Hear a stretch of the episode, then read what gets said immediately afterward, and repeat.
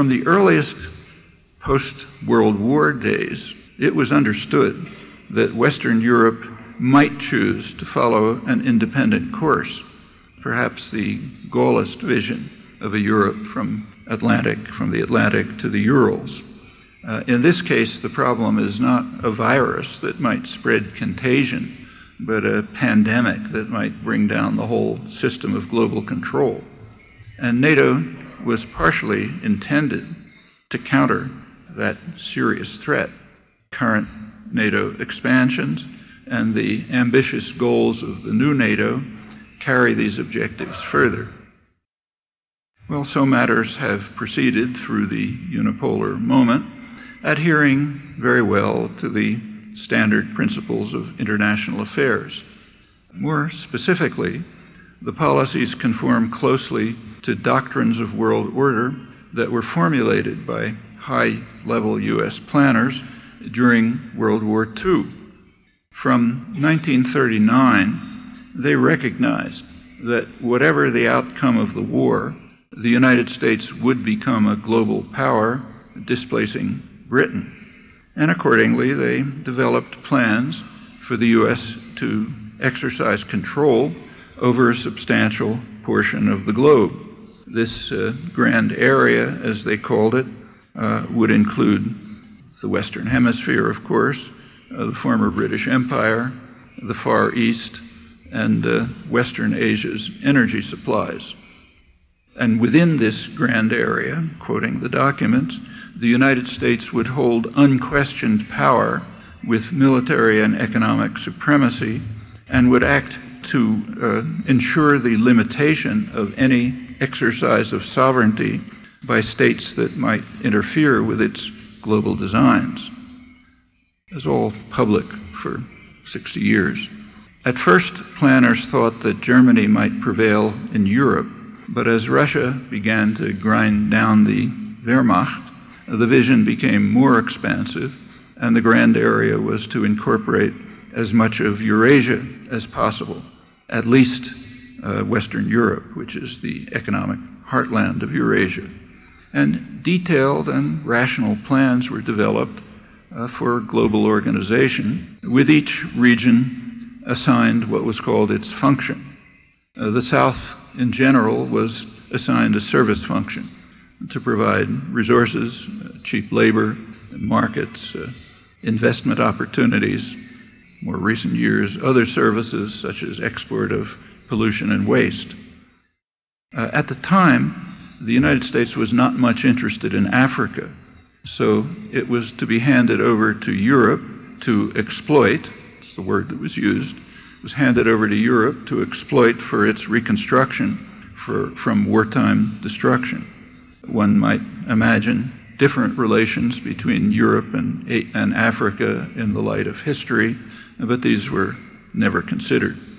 Uh, in contrast, uh, Middle East oil was recognized to be, quote again, a stupendous source of strategic power and one of the greatest material prizes in world history, uh, the most strategically important area in the world, in Eisenhower's words control of Middle East oil would provide the United States with substantial control of the world, quoting an influential planner. Now, those who regard historical continuities as significant might recall that Truman's planners were echoing the doctrines of Jacksonian Democrats a century earlier at the time of the annexation of Texas and the conquest of half of Mexico. their predecessors anticipated that the conquests would provide the United States with a virtual monopoly over cotton, which was the fuel of the early industrial revolution. That monopoly, once secured, uh, places all other nations at our feet, uh, President Tyler declared. And that way, the United States might overcome uh, the British deterrent, which was the great problem of the day, and it might gain unprecedented international influence. And uh, similar conceptions guided Washington in its oil politics and still do. Accordingly, uh, Eisenhower's National Security Council explained that the United States must support harsh and brutal regimes and block democracy and development in the Middle East, uh, even though this elicits a campaign of hatred against us, as President Eisenhower observed. That's 50 years before George W. Bush plaintively asked, Why do they hate us? deciding that it must be because they hate our freedom. Uh, with regard to Latin America, post World War II planners concluded that the primary threat to U.S. interests is posed by, quoting, radical and nationalistic regimes that appeal to the masses of the population and seek to satisfy the popular demand for immediate improvement in the low living standards of the masses and development for domestic needs. And these tendencies conflict uh, with the demand for a political and economic climate conducive to private investment uh, with adequate repatriation of profits and pr- what was called protection of our raw materials. A large part of subsequent history uh, flows directly from these assumptions, never, never challenged. Uh, in the special case of Mexico, a Latin American strategy development workshop at the Pentagon in 1990 found that U.S. Mexico relations were extraordinarily positive, untroubled by stolen elections, uh, state violence, torture, uh, scandalous treatment of workers and peasants, and other minor details. But participants in the workshop did, however, see one cloud on the horizon the threat of what they called a democracy opening in Mexico, which they feared might bring into office a government more interested in challenging the United States on economic and nationalist grounds. A cure was recommended, namely a U.S. Mexican treaty that would lock Mexico in to the neoliberal reforms of the 1980s and would tie the hands of the current and future governments of Mexico with regard to economic policy. In brief, uh, NAFTA, uh, duly imposed by executive power in opposition to the public will. As NAFTA went into effect in 1994, uh, President Clinton also uh, instituted Operation Gatekeeper, which militarized the Mexican border. As he explained, uh, we will not surrender our borders to those who wish to exploit our history of compassion and justice. He had nothing to say about the compassion and justice that inspired the establishment of those borders, and he didn't explain how the high priest of neoliberal globalization was going to deal with the observation of Adam Smith that free circulation of labor is a foundation stone of free trade. The timing of Operation Gatekeeper was surely not accidental. It was anticipated by rational analysts that opening Mexico to a flood of highly subsidized U.S. agribusiness exports would sooner or later undermine Mexican farming and that Mexican businesses would not be able to compete uh, with huge state supported corporations that must be allowed to operate freely in Mexico with, under the treaty. And one likely consequence would be flight to the United States, uh, joined by those fleeing the countries of Central America, which had been ravaged by Reaganite terror. So militarization of the border was a very natural remedy popular attitudes towards those fleeing their countries, who are called illegal aliens, are complex. The people fleeing to the United States perform valuable services. They're super cheap, uh, easily exploitable labor. Agribusiness, uh, construction, and other industries rely substantially on them, and they contribute to the wealth of the communities where they reside. On the other hand, they awaken traditional anti immigrant sentiment, which is a striking and persistent feature of this immigrant society, which has a history of shameful treatment of immigrants. in the past few weeks, the Kennedy brothers have been lauded as American heroes. Uh, in the late 19th century, uh, they would have had to walk past restaurants in Boston uh, with signs saying, no dogs are Irish. Now, Asian entrepreneurs are sparking innovation uh, in the high tech center. A century ago, uh, racist Asian exclusion acts would have barred, from, barred them from the country as threats to the purity of American society. Uh, but whatever the history and economic realities may be, immigrants have been and are perceived by the poor and by working people as a threat to their jobs, their livelihoods, and their lifestyles. And it's important to bear in mind that the people protesting angrily today have real grievances. They are victims of the financialization of the economy and the neoliberal globalization programs that are designed to uh, transfer production abroad and to set working people in competition with each other worldwide, thus lowering wages and benefits while protecting educated professionals from market forces and, of course, uh, enriching uh, owners and managers. And the effects have been severe since the Reagan years, and they often manifest themselves in extremely ugly ways that are featured right now on the front pages. So, right now, the two political parties in the United States are competing to see which can proclaim more fervently its dedication to the sadistic doctrine that undocumented immigrants must be denied health care. Their stand is consistent with a legal principle established by the Supreme Court that these creatures are not persons under the law and hence are not entitled to the rights granted to persons. And at the very same moment, the Supreme Court is considering the question of whether corporations should be permitted to purchase elections openly uh, instead of doing so in more indirect ways.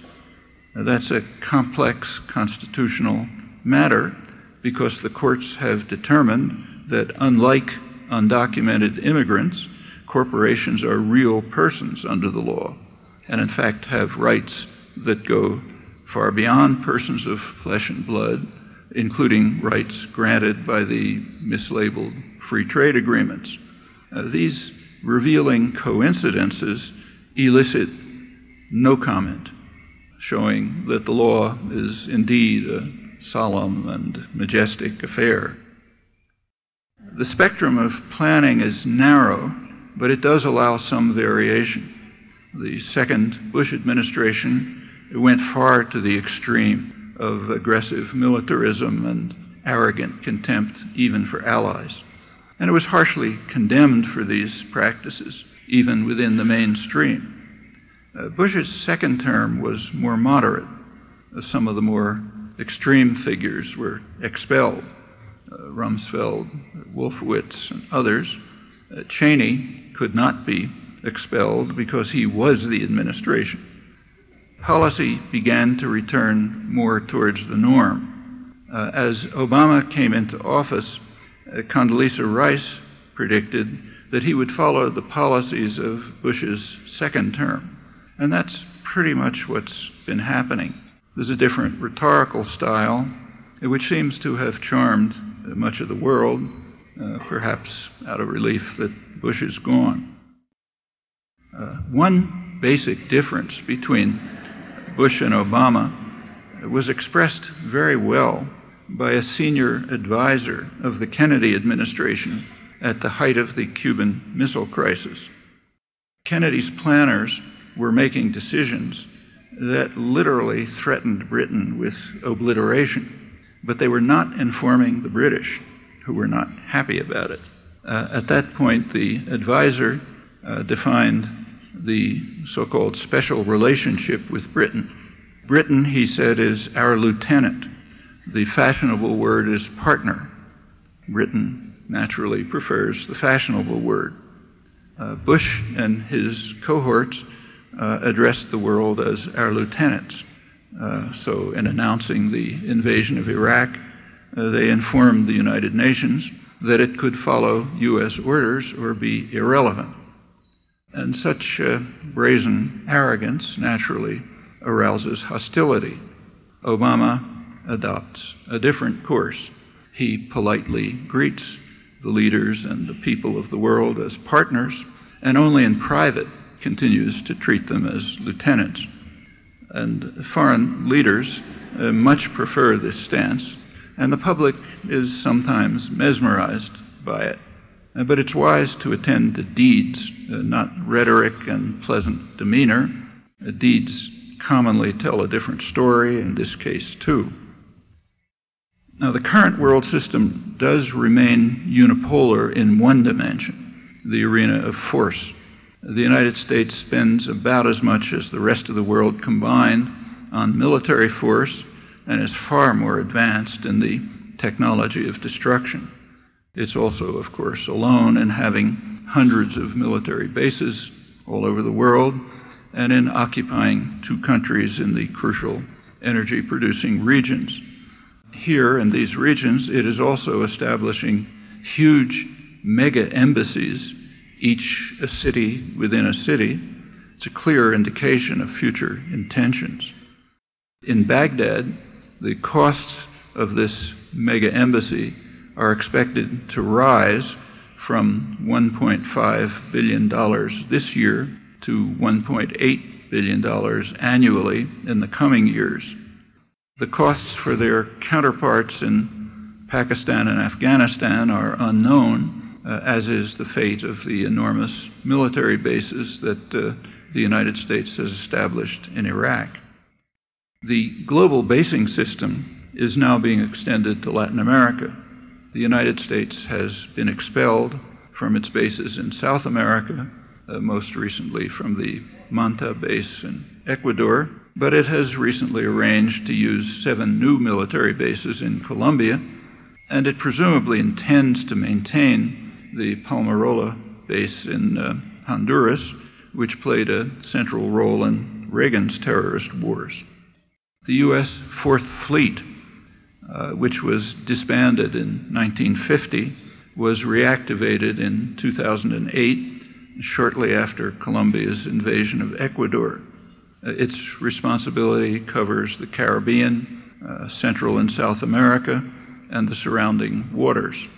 Uh, the Navy defines its various operations to include counter illicit trafficking, theater, security cooperation, military to military interaction, bilateral and multinational training. Uh, the reactivation of the fleet understandably elicited protest and concern from the governments of Brazil, Venezuela, and others. South American concerns have been aroused by a document from April 2009 of uh, the U.S. Air Mobility Command. It proposes that the Palanquero base in Colombia could become what's called a cooperative security location from which mobility operations could be executed. Uh, goes on to say that nearly half the continent can be covered by uh, military transport without refueling from this base. And that could form part of a global en route strategy which helps achieve the regional engagement strategy and assists with the mobility routing to Africa, which is part of the global system.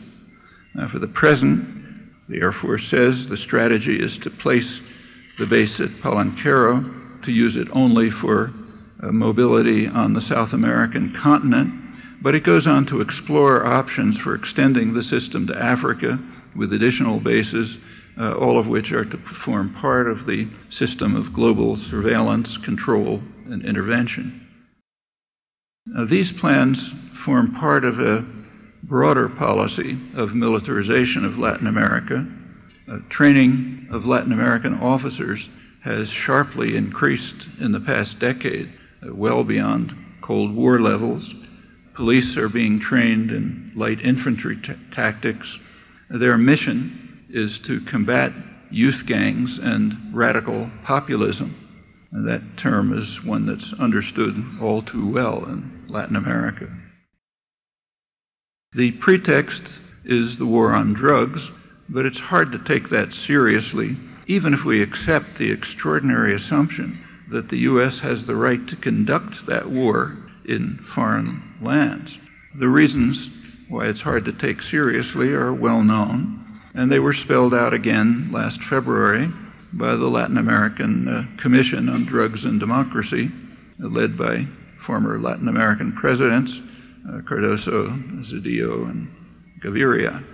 Their report concluded that the drug war had been a complete failure, and they urged a drastic change of policy away from forceful measures at home and abroad and toward much less costly and more effective uh, measures. Now, studies run by the US government and others have shown that by far the most cost effective way to control the use of drugs is prevention, treatment, and education.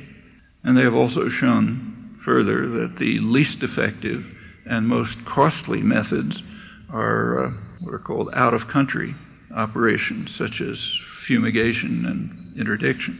The fact that the least effective and most costly methods are constantly chosen while much superior ones are rejected uh, over decades, that's enough to tell us that the goals of the war on drugs are not the announced ones. To determine the actual goals, uh, we can adopt a legal principle, namely that predictable consequences provide evidence of intent. And the consequences are not obscure the programs underlie counterinsurgency abroad and a form of uh, limpieza social at home, uh, dispatching huge numbers of superfluous people, mostly black males, to penitentiaries. That's a neoliberal phenomenon that's led to uh, by far the highest incarceration rate in the world ever since the programs took off 30 years ago. Now, though the world is unipolar in the military dimension, that's not been true for some time in the economic dimension. By the early 1970s, the world was becoming economically tripolar, with comparable centers in North America, Europe, and Northeast Asia. And by now, the global economy has become even more diverse, particularly with the rapid growth of uh, Asian economies that defied the rules of the neoliberal Washington consensus. Latin America, too, is finally beginning to free itself from this yoke. U.S. efforts to militarize Latin America a response to these developments, uh, particularly in South America, where, for the first time since the European conquests, the countries are beginning to address fundamental problems that have plagued the continent. They're the beginnings of moves towards integration of countries that have mostly been oriented towards the West, not each other, and also uh, efforts to diversify economic and other international relations. And still more significant are the problems of internal integration. There are, at last, some serious efforts to address the Latin American pathology of rule by narrow, wealthy sectors in the midst of a sea of misery, with the wealthy free from any responsibility except to enrich themselves. That's quite unlike East Asia. One measure is capital flight. Uh, in Latin America, it approximates the crushing debt. In East Asia, it's been tightly controlled. In South Korea, for example, during the period of its rapid growth, uh, capital export could bring the death penalty. These developments in Latin America, which are sometimes led by impressive mass popular movements, are of great significance. And not surprisingly, they elicit bitter reactions among the traditional elites backed by the hemispheric superpower. Uh, the barriers are formidable but if they can be overcome, the results may significantly change the course of Latin American history with no small impact beyond.